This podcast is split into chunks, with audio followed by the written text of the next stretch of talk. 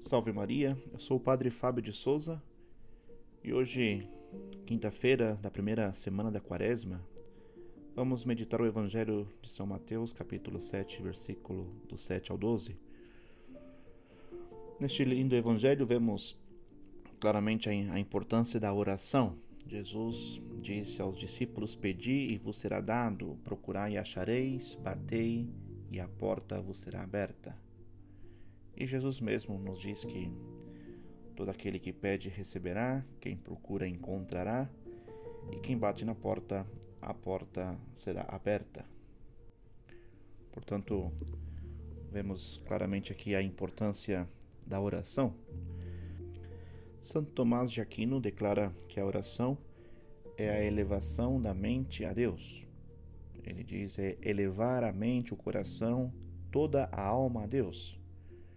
E São Pedro Ganísio dizia que pela oração é, expulsamos os males, pedimos algum bem para nós ou para os outros, e também, por meio da oração, bendizemos a Deus. Então, a oração nos eleva à presença de Deus e nos coloca em diálogo com Ele. E sem dúvida, esse diálogo que devemos ter com Deus é algo diário. Né? Nunca devemos deixar um dia sem oração. A oração frequente, a oração diária nos ajuda contra todos os males, nos dá força para vencermos todas as tentações, as dificuldades. A oração se distingue em mental e vocal. A oração mental é a que fazemos interiormente, no nosso espírito, no nosso coração, meditando e contemplando, por exemplo, alguma verdade da fé, alguns mistérios da vida de Cristo.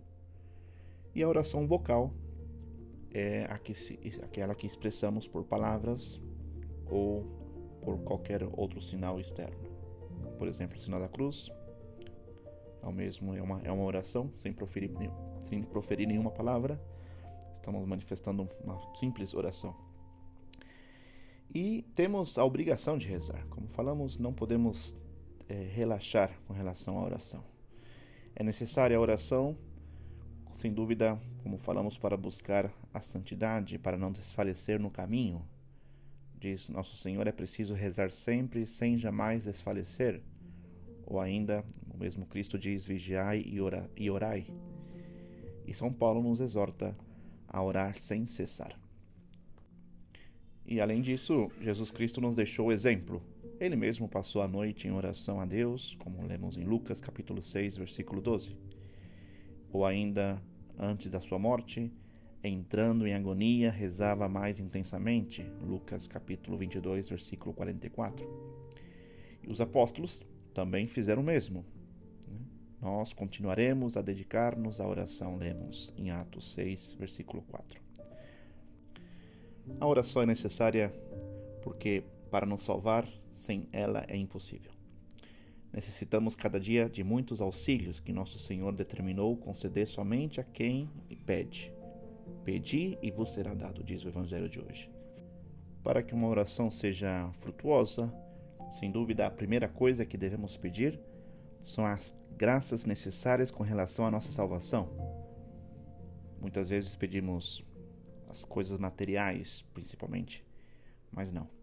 As primeiras coisas necessárias pedir para pedir na oração, sem dúvida, são as graças necessárias com relação ao espiritual, ou seja, a nossa salvação. Depois, uma segunda condição para que a oração seja frutuosa, sem dúvida, é rezar com perseverança, nunca desistir. Podemos colocar uma terceira condição, rezar com humildade, sabendo que tudo é, em tudo dependemos de Deus. Peçamos, portanto, a graça de entender o valor da oração na nossa vida, sabendo que, como diz Santo Afonso Maria de Ligório, aquele que reza se salva, aquele que não reza se condena. Que Maria Santíssima nos dê essa luz, força, para crescermos cada vez mais em amor à oração. Louvado seja nosso Senhor Jesus Cristo, para sempre esteja louvado.